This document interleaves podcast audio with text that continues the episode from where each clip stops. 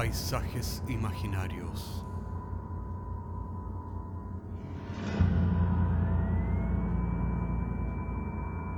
Una producción Cortés Rojas.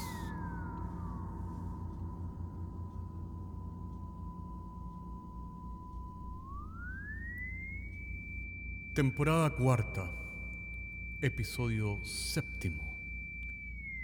El aeropuerto del olvido. Bienvenidos a otra edición de Paisajes Imaginarios. La historia de hoy explora lo sólido de la realidad, lo sólido de las civilizaciones, cosas que damos por sentadas, que mañana, pasado mañana, el próximo siglo y milenio, la humanidad seguirá estando aquí. El punto es explorar qué es lo que sostiene ese sentido de realidad. Habíamos muchos pasajeros en el aeropuerto. Algunos llevaban días, otros meses, incluso años. Dada la situación planetaria, se había vuelto absolutamente normal esperar años en los aeropuertos. La parte sur de mi país había sido catalogada como zona segura del planeta debido a sus recursos acuíferos y a que las radiaciones se concentraban en el norte del globo terráqueo. Muchos millonarios, pues, comenzaron a comprar mi país, al punto que nosotros, los nacionales, nos habíamos vuelto extranjeros en nuestra propia tierra. No necesito explicar aquí cuál es mi país, porque todos han oído hablar de la República Austral de Sudamérica, aquel país triangular de los mapas, la ex Patagonia chileno-argentina, en cuya bandera hermosamente azul flamea la Cruz del Sur. Una avioneta aterrizó en la pista del aeropuerto. Algunos se peleaban a codazos por subir. Triste espectáculo. Otros ofrecían millones por un asiento. Mi boleto había sido comprado hacía cinco años a la Compañía Transoceánica de los Mares del Olvido. Tenía fama deficiente esta compañía, aunque esta vez llevaba un año esperando el vuelo. La angustia se había apoderado de mí, derribando ese frágil castillo de naipes que creemos tan seguro que llamamos racionalidad. El aeropuerto era una gran ciudad compuesta de subciudades en su interior, uno para cada continente.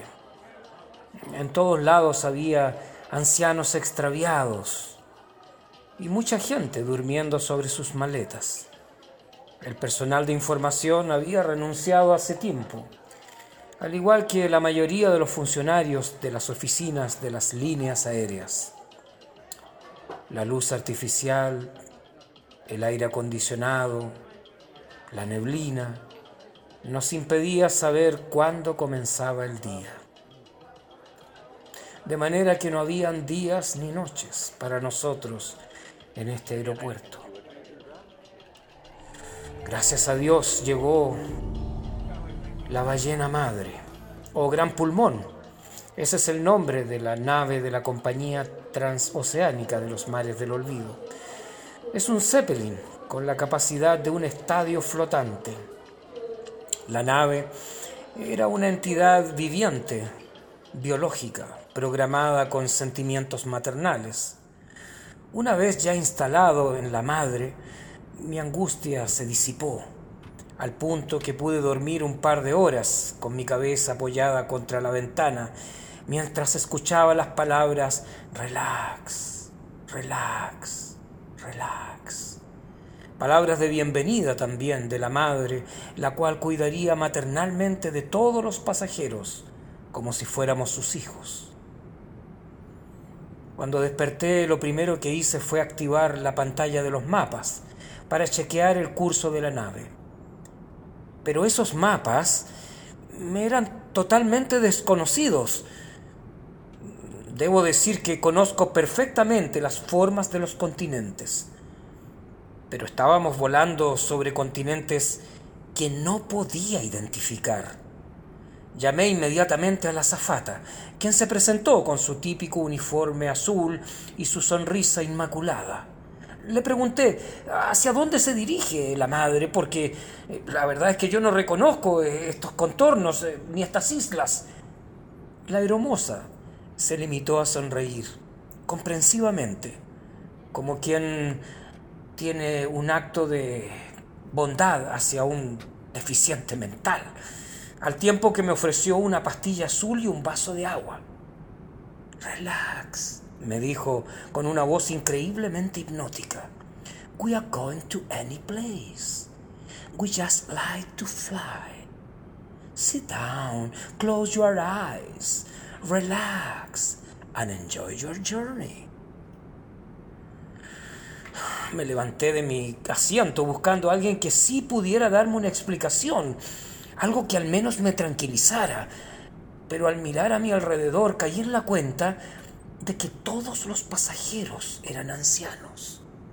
Todos tenían los ojos brillantes, los dientes blancos y relucientes, exhibiendo una sonrisa de relajación.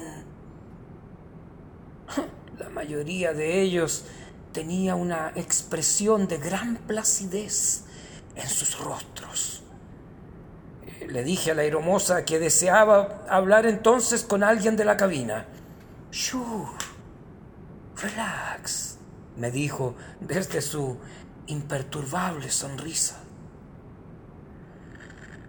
Creo que a causa de la pastilla volví a dormir. Nunca supe si mucho o poco. Me despertaron los ancianos que cantaban una especie de himno religioso mientras la madre descendía a un aeropuerto ubicado en una isla envuelta en brumas. En ese lugar traté inmediatamente de informarme sobre algún vuelo hacia la República Austral, pero nadie conocía mi país. El lugar estaba envuelto en una densa neblina. Un hombre me dijo que la neblina se había estacionado en el aeropuerto por lo cual no salían ni llegaban vuelos desde hace 10 años por lo menos. Y es por esa razón que muchos pasajeros vivían en este aeropuerto con la esperanza de que algún día, alguna vez, llegara un dirigible, un pulmón, que los llevara a su destino. Yo no estaba dispuesto a esperar tanto tiempo. Salí a la losa del aeropuerto temerariamente, desafiando todas las instrucciones. Me interné decididamente en la neblina, la más densa que jamás había visto. Caminé varias horas en dirección a un sonido ensordecedor de turbinas. Al lograr acercarme al punto, me di cuenta que eran gigantescos motores que fabricaban la neblina y la arrojaban hacia el aeropuerto. Pude leer la marca de la compañía dueña de los fabricantes de neblina. Era la compañía de los mares del olvido. Al fin, detrás de la neblina había un cielo desnudo lleno de estrellas. Traté de encontrar la Cruz del Sur para orientarme la dirección al menos de mi país. Pero he aquí que todas esas estrellas me eran desconocidas. A lontananza distinguí una ciudad blanca, llena de luz. Al llegar al lugar constaté que todos los edificios estaban pintados de blanco. Era una ciudad blanca.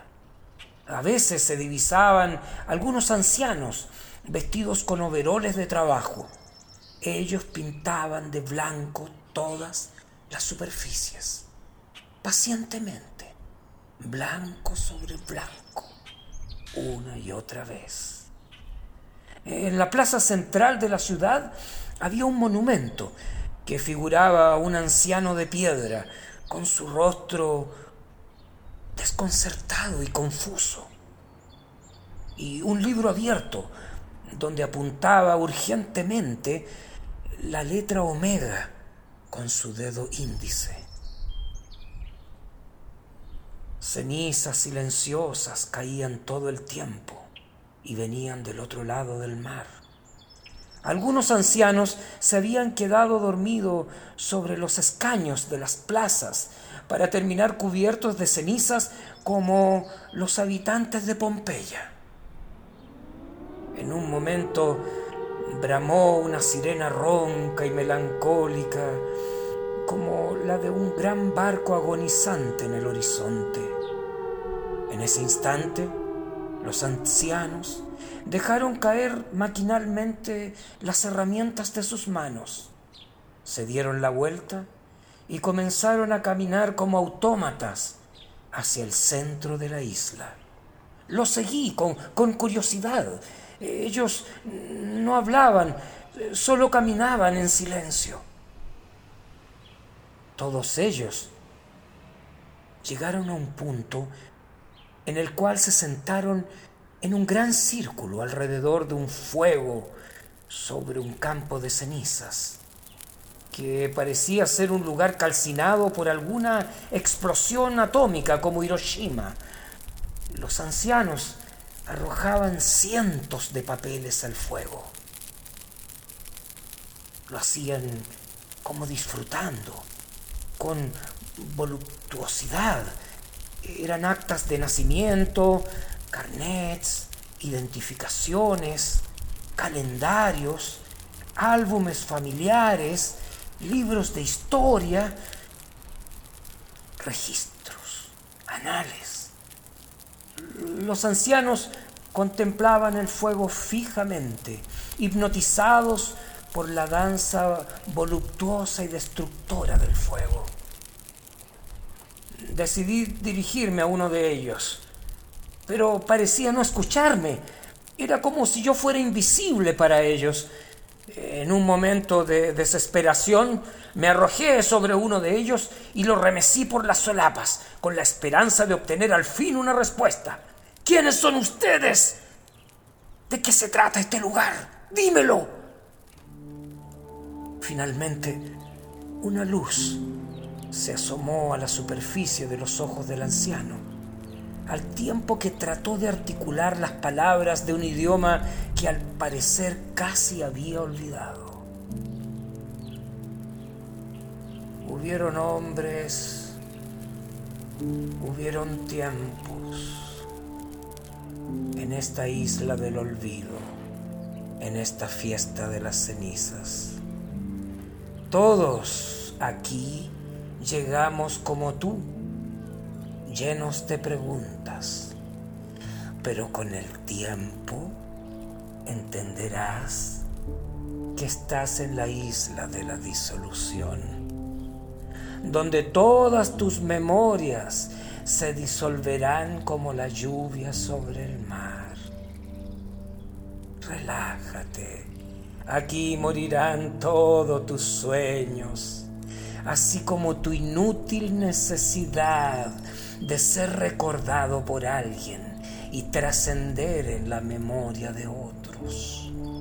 Aquí tu yo, tu vanidad será finalmente disuelta. El yo, ese pequeño y temeroso manojo de recuerdos a los cuales rindes tributo y te aferras con tanto terror frente a las puertas de la inmensidad del cosmos. Sí, lo recuerdo. Aquí nos hemos liberado del miedo a la noche del universo al punto de fundirnos con Él. Nuestros deseos son efímeros como las nubes. Nos hemos rendido al fuego, Agni, que todo lo devora. Nuestras tumbas serán libres de nuestros nombres.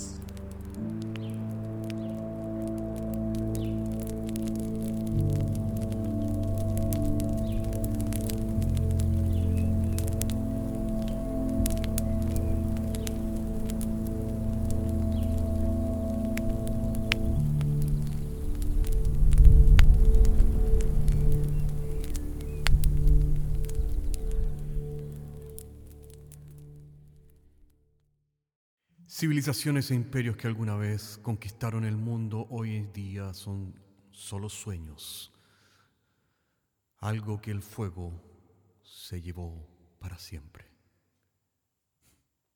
Hasta la próxima semana.